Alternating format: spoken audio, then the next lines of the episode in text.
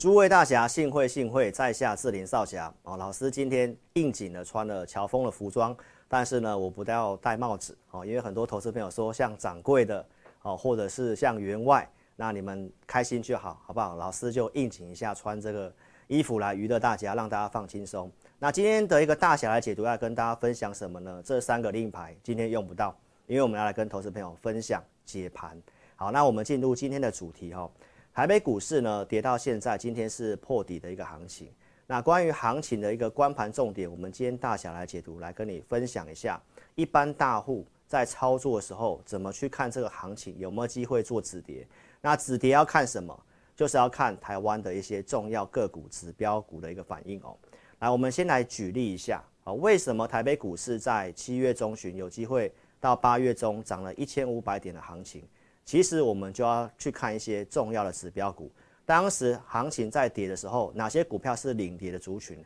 暴跌的股票。那当时在从六月中旬，ABF 三雄出现一些啊外资的一个看坏啊，去做降频的动作。所以当时呢，包括到六月十七号，那我们陆续看到到六月底，哦，因为也是法人第二季的一个结账的部分啊，所以当时的这个 ABF 三雄，好出现了这个暴跌。但是暴跌之后，只要是领跌的股票开始不跌的时候，开始抗跌的时候，那这个时候行情它就会先出现一个有机会止稳的第一个讯号。所以当时七月份的行情，哦，ABF 三雄就是一个这样的指标。包括在老师的一个直播节目，我也来跟投资朋友分享到，因为接下来有这个苹果的发表会，所以像 PA 的部分、五 G 手机的部分，也是当时暴跌的股票。那我们看到，当时 PA 三雄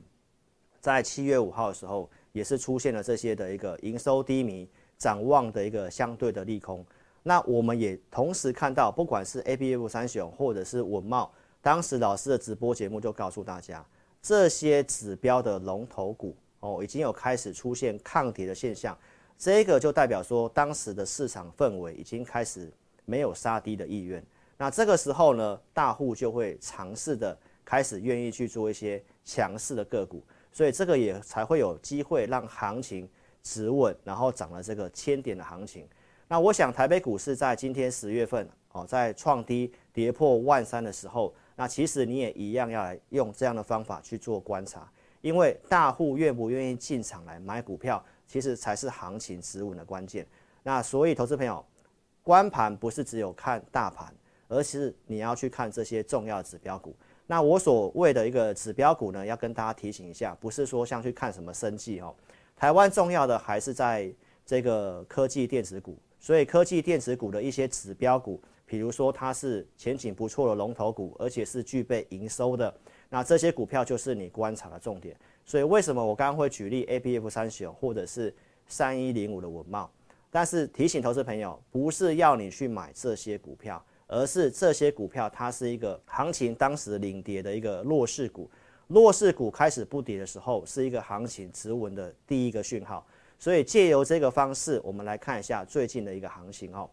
在九月二十六号哦，记忆体的一个产业传出这个利空啊，很多的龙头厂开始对于财报、对于前景是相对看淡的。所以我们看到九月二十六号陆续出现这些记忆体的利空。那为什么老师会讲记忆体非常的重要呢？因为现在台北股市内部的产业问题就是电子股要去库存，所以我们必须要了解记忆体，因为所有的电子产品几乎都会需要用到记忆体。那这个就是去库存的重要观察指标。所以我们看到在九月二十六号当时的这个利空出来之后，九月底当时的这个南亚科的部分哦，其实就是见到低点，然后开始往上走。这也是我们在九月底的时候告诉投资朋友，个股的部分你可以尝试的在这个地方已经有出现讯号了，那你就不需要再特别去杀低了，你反而要去注意有些股票的一个布局的机会，因为这个就是我告诉大家的止跌的一个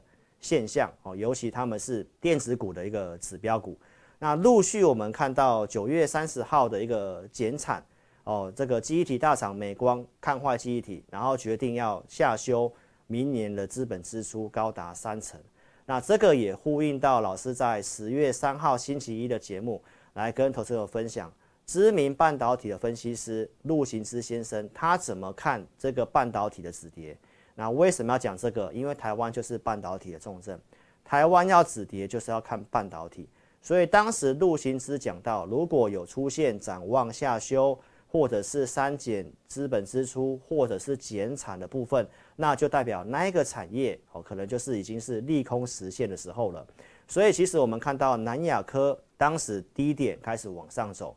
美光开始去做这个坏消息的公布减产，那我们在十月三号大侠解读也跟大家举例，像群联的部分哦，也是开始出现这个减产之后开始往上涨，这个代表这个产业就是最坏的利空已经实现了。所以十月四号的现在，英特尔全面退出了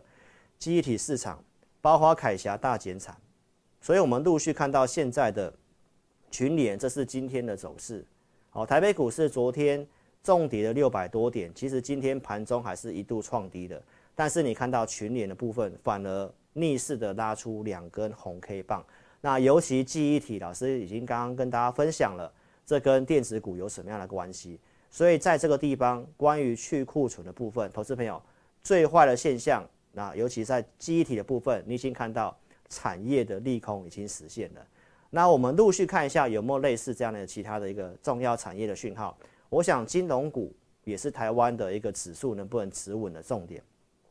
这个在昨天哦开始出这个利空新闻，大家知道因为防疫保单的关系，有些金控产险公司哦出现亏损赔钱，这里面已经点名了，包括像富邦金、兆丰金都已经出现哦财报亏损的现象。那我们也可以看一下今天的行情，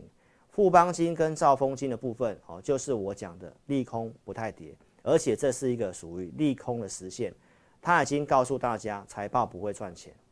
然后呢，股价的部分在最近低点的地方，所以这个地方的低点就是你去做观察。所以电子股的记忆体出现这个讯号，金融股的这个呃，因为债券的一个崩盘哦，然后造成这个账上的一个损失，这方面其实也出现利空不跌。那我们要再去观察一件事情，就是利多愿不愿意反应。哦，南山人寿的大股东就是润泰集团。那润泰集团为什么今天可以拉上涨停板？在这个地方有出现利多愿意反应啊，因为净值的事情已经做解决的，这个就是大户愿意抄底的意愿的一个观察讯号。所以透过这些讯号来告诉投资朋友，个股的部分现在已经有开始出现我讲的这些的一个迹象跟讯号。那接下来重点就会在明天的台积电法说会。台积电法说会如果开始出现下修展望、资本支出的减少，哦，那这个部分的话就会如同老师告诉大家的，指标股的坏消息出来之后，如果反应是这样的话，那这个地方投资朋友你就不需要太过于悲观哦。所以透过这些的讯号来跟投资朋友分享，这个地方跟七月份有哪些相似的讯号，而且是指标股。所以如果说你喜欢影片，欢迎你在 YouTube 这里点选订阅，帮我分享影片。按赞，同时呢，记得下载老师的一个 APP，影片下方都有苹果跟安卓手机的连结，你也可以在安卓手机、苹果手机的应用软体商店搜寻老师的名字，下载 APP。这个是老师给忠实观众的服务平台。那如果说你有个股的问题，想要跟着我们接下来操作跟布局的，您可以来电做洽询，二六五三八二九九。非常感谢各位的收看，好，诸位大侠，青山不改。绿水长流，我们后会有期。